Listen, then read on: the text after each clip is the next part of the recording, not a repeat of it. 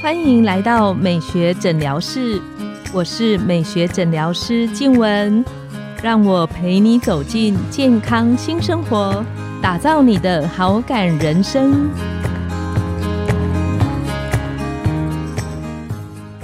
Hello，各位听众朋友，大家好，我是你们的主持人静文。欢迎来到美学诊疗室。大家有没有觉得时间真的有点快？我们在两个礼拜的时间就要来到过年的时候。那大家知道年前大家最在意的呢，就是希望做一点点保养，然后呢看起来在过年的时候见到很多朋友啊，精神气色看起来很好。上一集我们有提到，我们在跟丹尼表姐合办那一个健康讲座的时候，她收集了很多线上的听众们的问题，大概有一百多题。我后来看了一下，那一百多题里面有非常多人问说，到底怎么样可以养出水煮蛋鸡？这个真的蛮困难的。那今天我们要来请问马街医院的皮肤专科毛医师，怎么样可以养出水煮蛋鸡？有一个但是哦，但是我想要在两周内完成，因为现在距离过年只剩两周。那毛医师现在也在雅风美肤诊所当我们的皮肤科的主治医师，我们欢迎毛医师。大家好，我是毛医师。这个水煮蛋鸡的部分，你有没有常常在门诊？他说：“毛医师，我想要水煮蛋鸡，请问可以怎么做？” 其实是做得到的哦，只是两周的时间，嗯，没办法。对，但我们退而求其次。对，是几乎做得到的，不过需要。很有耐心，然后很长的一段时间的配合，才有办法达到。对，既然做得到，其实我觉得毛医师人比较好，通常我就会直接说这个做不到。不过现在确实透过医药的进步，透过很多医材的演进，我觉得离靠近水煮蛋鸡，我觉得那个距离是越来越接近。那我们想请毛医师聊聊，就是。有些人因为以前长痘痘，那小的时候不懂事，可能不止我自己挤，连妈妈、阿姨、姑姑，大家都会帮忙小朋友说要把粉刺挤干净啊，要把痘痘挤出来啊，要流血才会比较好。所以在这些照顾的过程中，可能会留下一些。凹疤、痘印，甚至是凸的疤痕，那这个有没有一个保养的顺序？是怎么样可以慢慢的有机会可以消除？先从痘痘的印子开始好了。最重要的，不要留下痘疤、凹疤、肥厚性的痘疤的话，最好的当然还是在发炎的时候就做好治疗、做好保养。对，所以这也是目前的趋势，也是这样。在痘痘刚发炎的时候，以前都会说：“哎，这时候可以打镭射吗？可以做治疗吗？”其实目前的趋势都是尽早介入，越来越有效，就是可以预防后续的疤痕痘印的生成，尽快让它发炎，它以后萎缩啊，留下红痘印的几率都会越低。就是尽早让那个发炎结束，对不对？对，没错。我觉得预防胜于治疗的概念应该还是蛮重要的。对，所以目前我都会建议早期开始就。除了药物以外，就介入光电、镭射治疗，这方面都会很有帮助，或者甚至是果酸焕肤啊这一方面的都会有帮助。那如果等到后续已经变成稳定型的凹痘疤、稳定型的肥厚性疤痕，都比较难处理。那痘印的话，其实相对好处理。痘印的话，它其实就是发炎后的微血管增生。那我们只要把这些微血管破坏掉，它其实就会恢复到正常的肤色。那如果是黑色素的话，就是把黑色素破坏掉，身体吸收之后，它就会恢复到正常的肤色。所以，如果是痘痘的印子，它红的跟黑的的处理的方式是不一样的。对，一个是微血管的增生，一个是黑色素的沉淀。那微血管的部分会建议怎么做？微血管的话，针对血管的镭射来说还是最有效的。外用的药很难去消灭掉这些微血管，会建议像彩冲光啊、染料镭射这一方面的血管性镭射。是。那黑色素的部分的话，其实外用药也可以有不错的疗效。但是如果想要搭配的话，当然是外用加上口服的美白，还有加上镭射方面的美白治疗，都会三个合在一起，绝对是最有效。那像印子的消退啊，其实大部分在皮肤科的门诊相对是比较单纯的一个选项。可是有时候让我们觉得比较困难的是，有些朋友来的时候，因为小时候留下的那个，不管是长痘痘或者是长水痘，它留下的那个凹洞的疤痕，但其实疤痕又分不同的类型，主要是痘疤很多种类型啊。痘疤的话，常见听到的就是冰槽型、车厢型、滚动型，还有肥厚型。那水痘疤我自己会分开处理，因为水痘疤比这些四型都还要难很多。对，水痘疤我其实都常常请朋友 就接受它。对，没错。所以主要还是以痘疤的治疗比较好治疗，水痘疤的话会需要更困难、更漫长的道路。痘疤的话，像冰凿型的痘疤，其实就是很小但是很深。那比较常见在下半脸的部分，是那车厢型的痘疤就比较像是台湾的马路的那些水坑，一个一个很明显的边界的水坑突然凹下去，这个的话就属于车厢型。是那第三种的话，滚动型的话，比较是一条一条的范围比较大的，那它的边界比较不这么陡峭，是慢慢的下陷的，但是这一种的。也是不好治疗，因为它下面的纤维组织会连到蛮深的，把整个皮肤往下拉了。是，嗯，那像这些不同类型的，大部分的朋友第一个问题就是会，比方说会请问毛医师说，诶，那我可不可以先用，比方说我们前面有提到的，像是 A 醇或 A 酸来做改善？非常轻微的痘疤或者是痘印，A 酸方面还是有疗效，这个都是有研究证实。临床上我也觉得。轻微的痘疤，它靠 A 酸都可以造成下面的胶原蛋白的增生，都可以稍微平回来。但是只要比较明显一点的，摸过去已经可以感受到凹凸不平的话，外用 A 酸的效果还是有限，还是要进入到不管是先破坏再建设，还是直接皮下的剥离去刺激胶原蛋白的功效，还是会比较好。是，那刚刚毛医师有提到那个皮下的剥离，那皮下剥离这个你自己觉得做起来、操作起来？因为听起来这个名词好像有一点恐怖。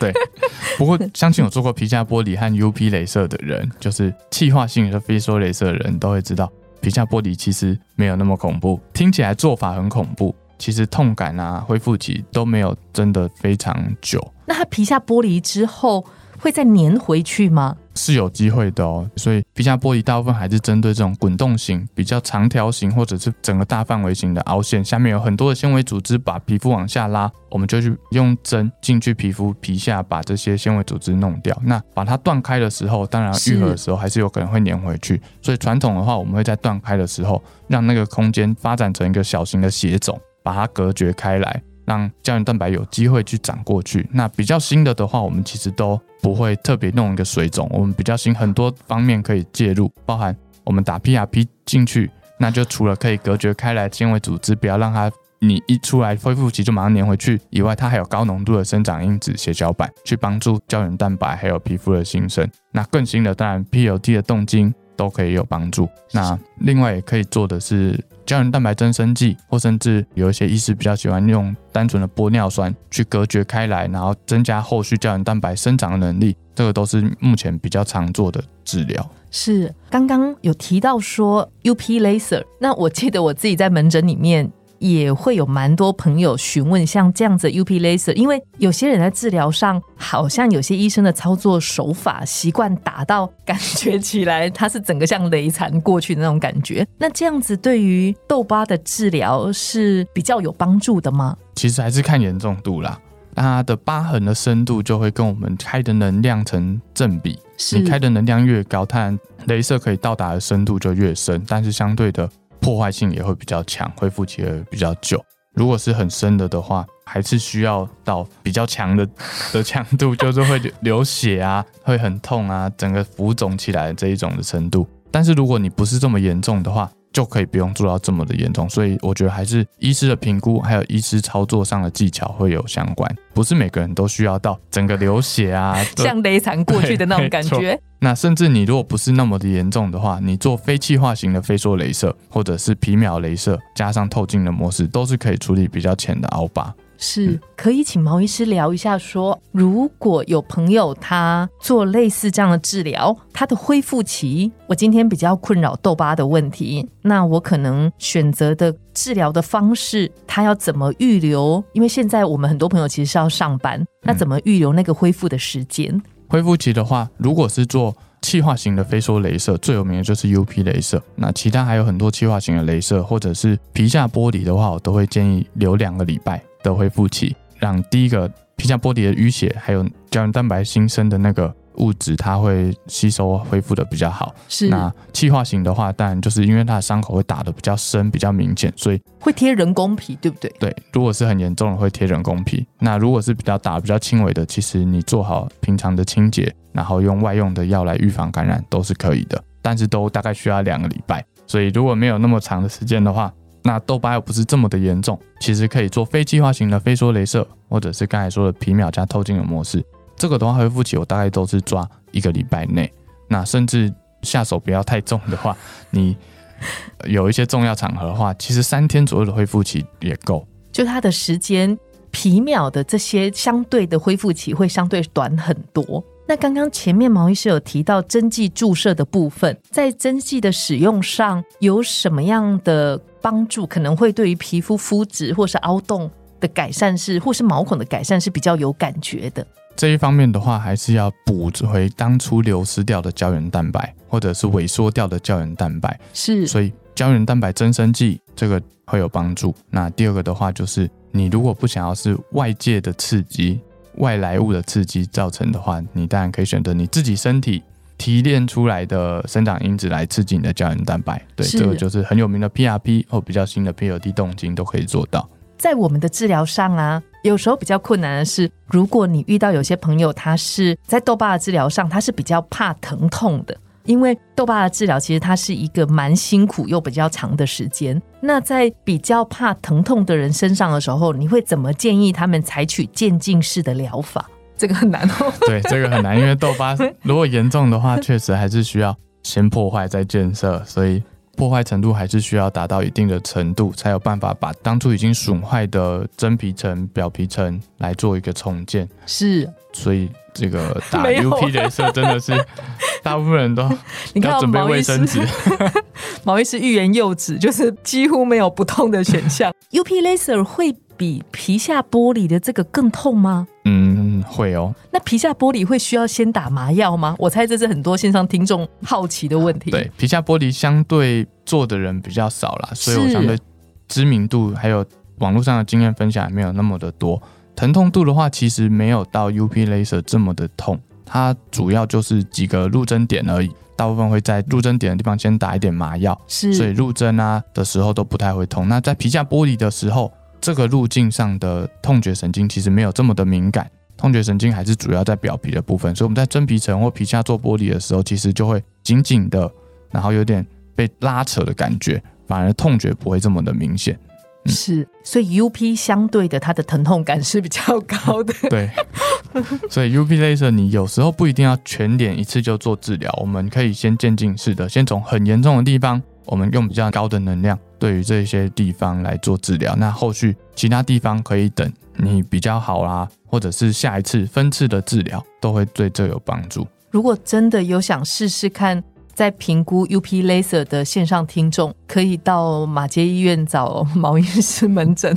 那刚刚毛医师你有提到，就是在于水痘的那个凹疤，可以简单聊一下。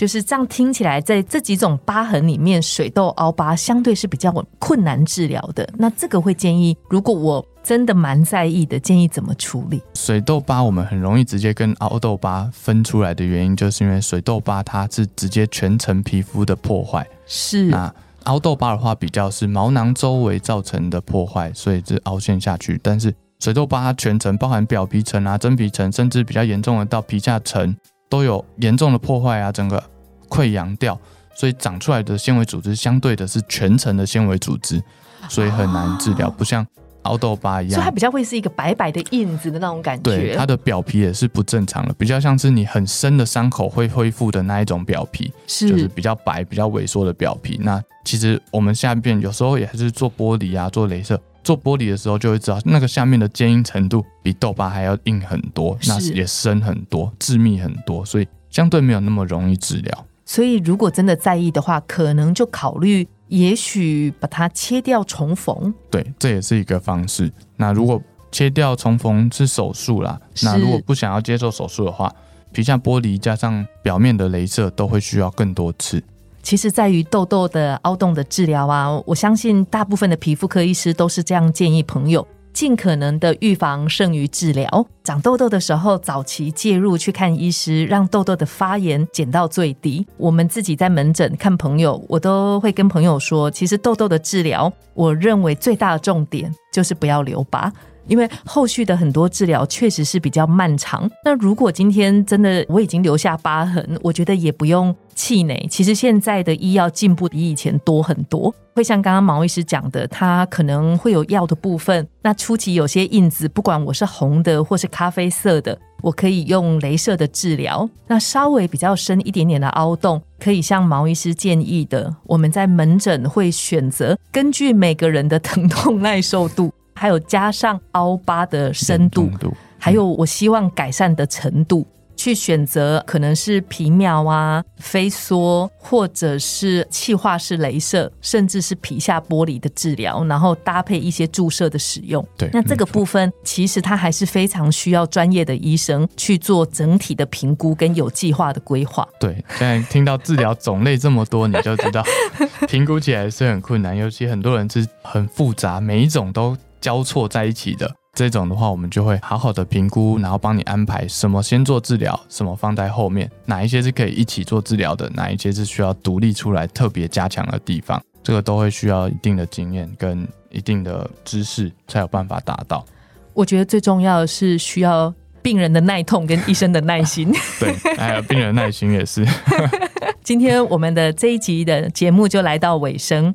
如果大家就是关于痘痘治疗的其他的问题，想要进一步询问的话，也可以欢迎你们就是写信来给我们。那我跟毛医师都会为大家回答。今天我们的节目就来到了尾声，美学诊疗室欢迎你们再度光临，我们下次见，拜拜。